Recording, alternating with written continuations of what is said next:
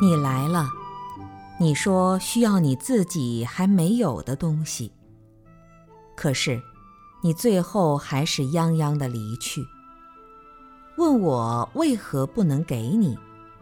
其实这已是多余。生活中出现的事情，本来就应该是最完美的展现，但是这份美需要你用心去体会。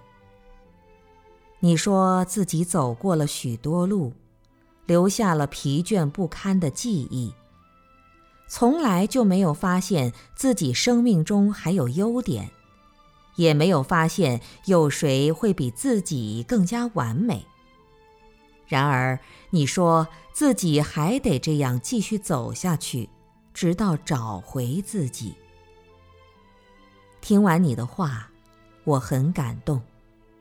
但我仍然没有什么东西可以给你，仍然只是在神圣的佛座前顶礼膜拜，仍然只是在数着没有价值的宝藏。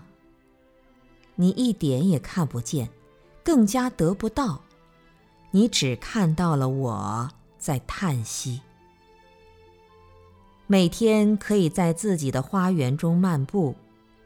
每天都听到了不同的鸟叫，每天都是重复着新颖的生活，每天都平常的没有个性、没有风格，好像都只是一些与大家相同的这个那个，别的什么也没有。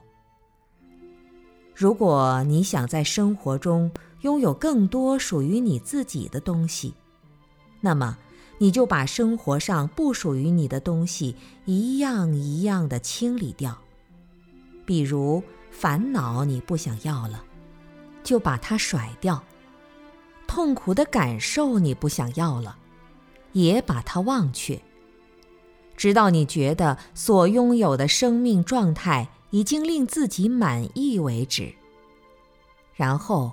你可以不顾一切地安住于这个完全的满意之中，永远都别再回到苦海中来。可是，为什么你还是来了？